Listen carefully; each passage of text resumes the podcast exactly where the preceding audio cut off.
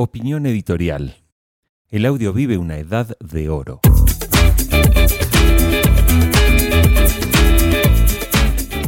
Mediaventurados. Presentado por Jorge Haley.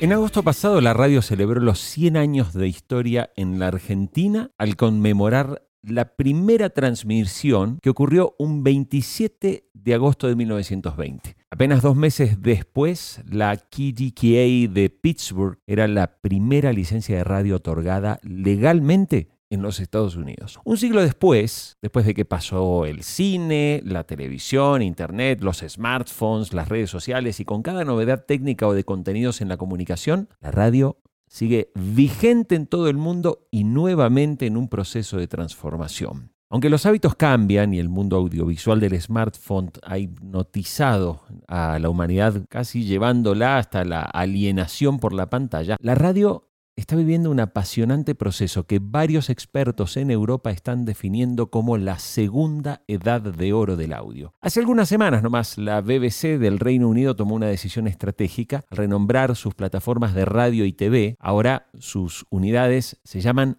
audio y pantallas, porque las experiencias de consumo de contenidos exceden los formatos tradicionales que dominaron la comunicación por más de medio siglo. El consumo de radio en América hoy se distribuye esencialmente por dos plataformas, la AM y la frecuencia modulada.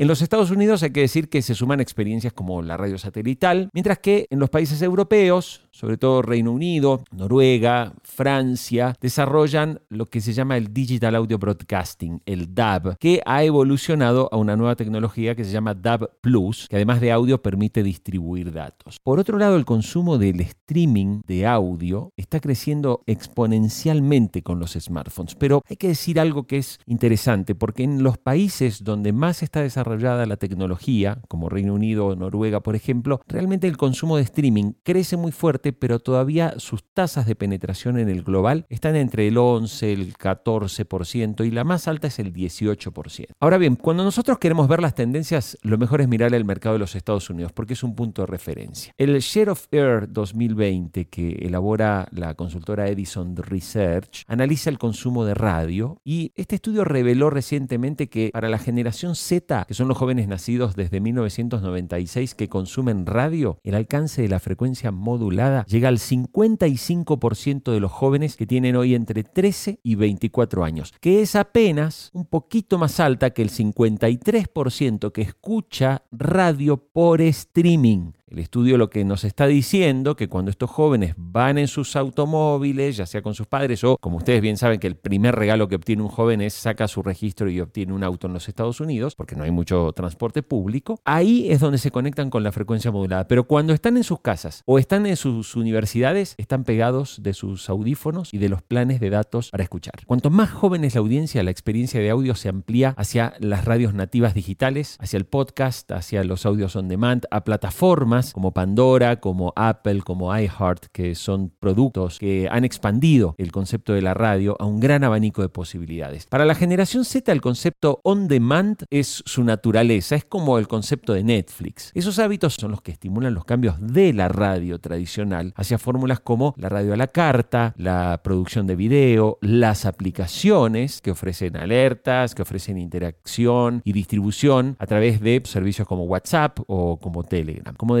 recientemente Luis Miguel Pedrero, el catedrático especializado en radio, investigador de la Universidad de Nebrija, la emisión en vivo por FM ya es solo una parte del negocio de la radio. Uno de los grandes grupos de radio europeo con los que conversé recientemente están estimando que para el 2023 el 40% del consumo de audio de sus estaciones circulará por el streaming, por las aplicaciones y por los altavoces inteligentes. Además del smartphone, los altavoces inteligentes están hoy remodelando también la experiencia de audio. Hace muy poco tiempo se hizo un estudio por la consultora Qualcomm entre usuarios de cinco países. Y miren qué curiosidad. ¿Saben qué es lo que más le pide la gente a su smart speaker? Información sobre el clima, música y pide noticias. Esto es lo que más se le piden a los Google Home, a los Alexa o a los HomePod u otros dispositivos. Fíjense qué curioso, ¿no? Que lo más pedido sean tres cosas que siempre ha ofrecido la radio. De esta manera concluyo que cambian Cambian los hábitos, cambia la tecnología, cambian los dispositivos, pero las necesidades se mantienen. Esas necesidades que la radio siempre supo satisfacer para su audiencia.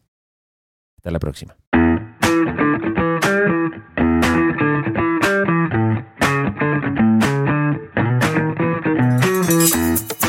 Esta columna de opinión la puedes encontrar en el diario larepublica.co, el medio económico de Colombia.